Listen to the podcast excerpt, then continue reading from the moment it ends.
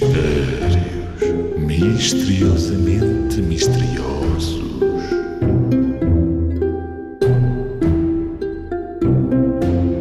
Num barco iam três homens. Às tantas, o barco virou-se e os homens caíram à água. Só dois deles é que molharam o cabelo. Porquê? Ora, deixa lá ver.